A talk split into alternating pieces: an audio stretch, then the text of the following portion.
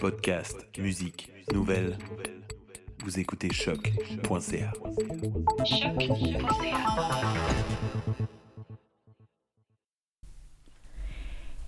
And next up, we're pleased to introduce Suzanne Kite, our performer today. Welcome again, Suzanne.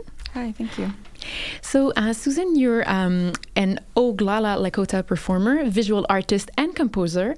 You're also a PhD student at Concordia University, working with Professor uh, Jason Lewis and a research assistant in the Initiative for Indigenous Future. Mm-hmm. Makes for a busy schedule, yeah. definitely. so, uh, your, your work is concerned with contemporary Lakota epistemologies through research creation, computational media, and performance practice. So, starting off, uh, I'd be curious to know what are some aspects that distinguish the Lakota way of perceiving the world from other cultures or theoretical approach? So, uh, one of the things that I focus on, there's many differences, of course, but um, uh, I like to focus on uh, Lakota ontology, which is ways of being. And um, one thing that makes Lakota ontologies and a lot of indigenous ontologies very different are their engagement and relations with non-humans um, as entities. And in lakota um, in my work with technology i like to very much focus on the way lakota shape their ethical um, relationships with rocks um, mm. and therefore um, engaging with what our technology is made of, which is mostly rocks, um, what that means and how that can um, establish uh, more ethical relationships um, across the world. And in doing so, uh, articulating the content of your uh, work with technology is really important. Uh, you've got a really nice braid around your neck right now that you're going to use for your performance. So, how do you approach the art? Articulation uh, between content and form to make those indigenous ontology visible?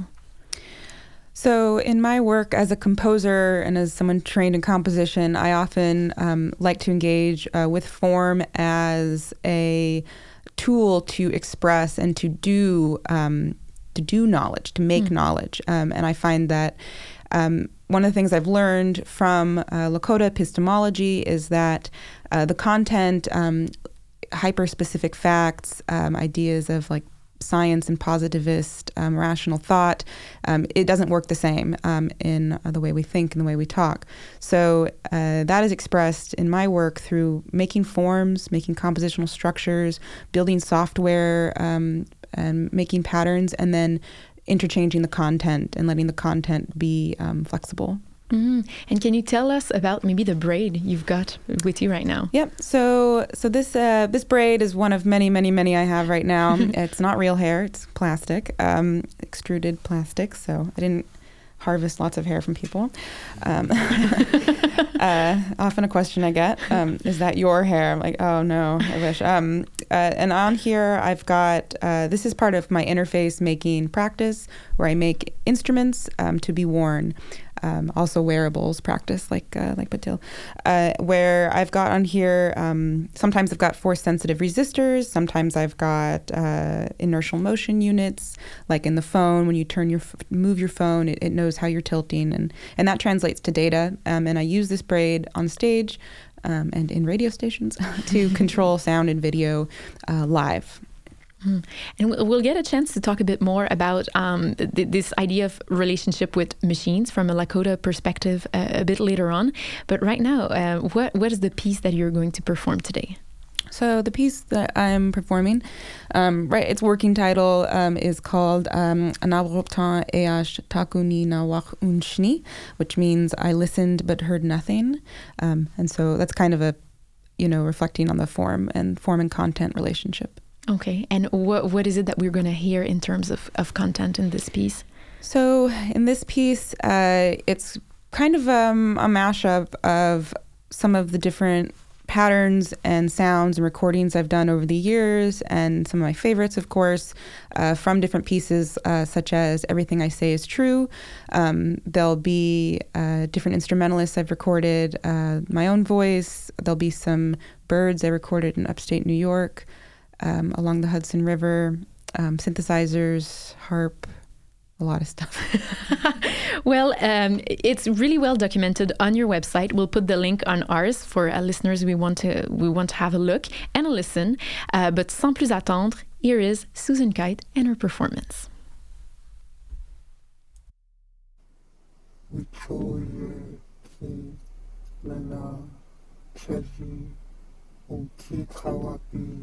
a crown, and a quiet night.